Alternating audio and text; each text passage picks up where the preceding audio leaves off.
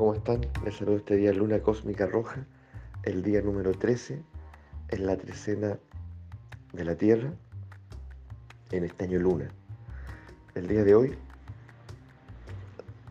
se cierra la trecena de la Tierra y ya mañana iniciamos la trecena del perro.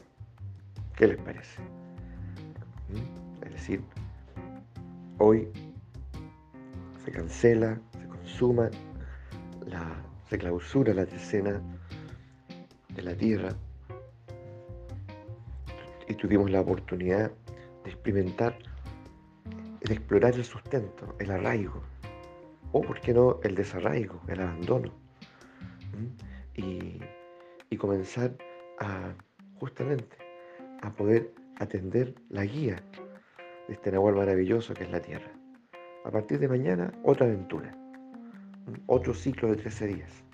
Y así vamos aprendiendo, ¿cierto? Como si entrásemos en una matriz de información, de aprendizaje, que dura 13 días, para luego pasar a la siguiente, y con mucho sentido, lleno de significados, porque todo está perfectamente entramado. Así que así vamos aprendiendo, juntos, pero siempre con maestros colosales, que son los propios nahuales. El día de hoy, en especial, la luna, es el nahual portador de las emociones, decimos. Y, la emoción que hoy en día se, se ha vuelto protagonista eh, ciertamente merece toda nuestra atención. Sobre todo en tiempos donde la marejada eh, está, está persistente, ¿cierto? Todos los días con marejada. Ah, incluso hemos tenido huracanes, donde no lo había. Hace tiempo tal vez que no tenemos ya un mar calmo, un mar interior, un mar interior tranquilo. Y tal vez no lo vamos a tener un buen tiempo tampoco. Pero está bien, está bien porque no nos podemos acostumbrar, ¿cierto? A ese sosiego y pensar que, que esa es la naturaleza del mar de ese mar exterior y de ese mar interior. Está bien que volvamos a experimentar la zozobra que significa muchas veces la existencia. Existir es navegar. ¿Mm? No es estar ¿ah? tendido una hamaca todo el tiempo. ¿Mm? o en una balsita de plástico, ya recibiendo el sol con lente, ¿ah? eh, mecido suavemente, con la orilla cerquita, tomándose un refresco. A veces sí, a veces no. La existencia es navegar y, hay que aprender a navegar. La marejada, el mar agitado, ¿Y cómo nos va con eso? Ahí la primera interpelación. ¿Ya? Porque claro, si yo me acostumbré, ¿cierto?, al mar sosegado, eh, donde entro sin peligro alguno, sin precaución alguna, ¿ya? Eh, con mi, ¿ah? con mi flotador, ¿cierto? ¿Ah? Tendido tendido en el agüita. Eh, si me acostumbré a eso, ¿qué me pasa cuando inevitablemente las cosas se agitan en la vida? Se alteran. Cuando se me exige ya eh, navegar.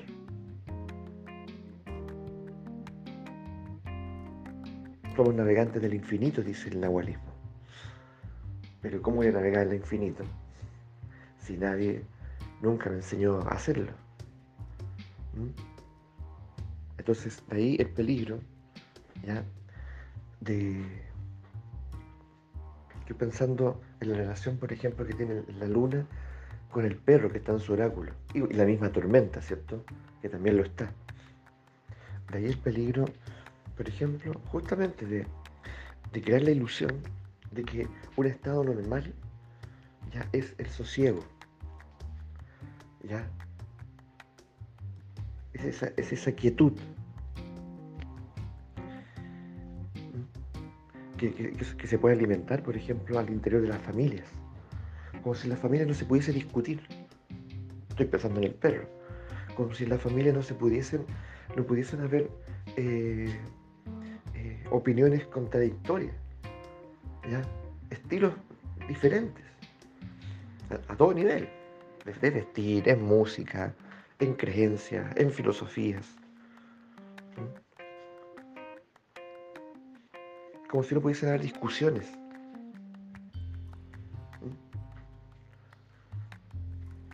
¿No les parece raro? ¿De dónde surge esa, esa inclinación? No, sosiego, tranquilo, quieto, no te alteres, no hables fuerte, cuando muchas veces una buena discusión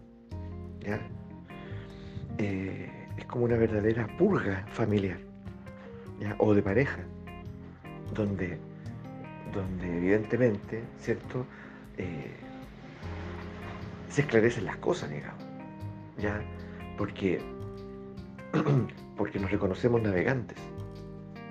lo peor, lo peor es no serlo, ¿cierto? Es decir, por ahí hay una frase en el nahualismo eh, tremenda que aparece en los libros de Don Juan, e incluso me acuerdo del libro, Viaje Istlán, que dice que se habla del adversario que vale la pena. El adversario que vale la pena, que en realidad, de alguna manera, tenemos que también aprender a ser navegantes que valen la pena. ¿Cierto? Eh, el adversario que vale la pena en el fondo es el que está disponible para, para el esclarecimiento, para la, discusión, para la discusión, ¿cierto? El que, el que se me el que se me opone, el que se resiste a pensar como yo, a, creer como yo, ¿cierto? hacer las cosas como yo, que puede ser el hijo, la pareja, en el ámbito laboral, ¿ya? ¿Mm? Y es, a partir del cual yo aprendo también, porque si a todo me dicen amén, y si, y si vivimos en ese estado de, ya lo hemos dicho varias veces, de, ilusoria quietud, ¿ya?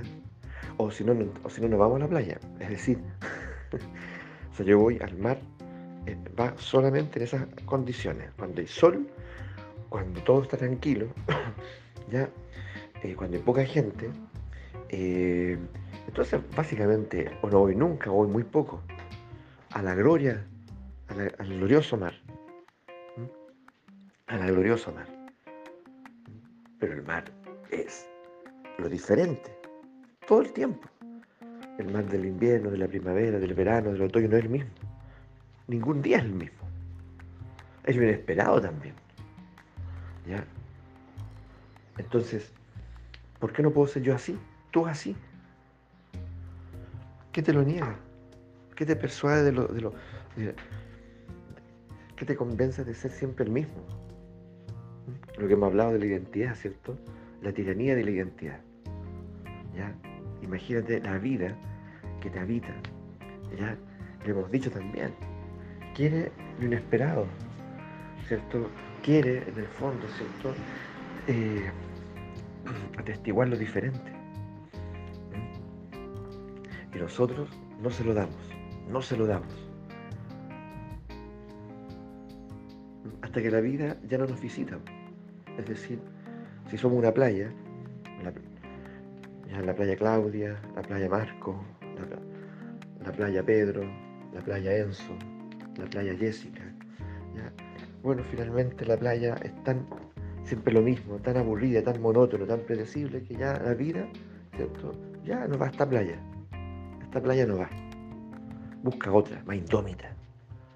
¿Mm? Porque nosotros también hacemos eso a veces. Buscamos otro tipo de paisaje. Pero si la vida, a la vida le pasa eso contigo, conmigo, uy, uy, uy, qué amenazante, qué peligro. ¿Por qué pasa conmigo si la vida ya no está? ¿Cierto? ¿Qué pasa, qué pasa conmigo? ¿Mm? ¿En qué se transforma mi existencia? Porque eso ocurre. No, esto no es una metáfora, no es una caricatura. Eso ocurre.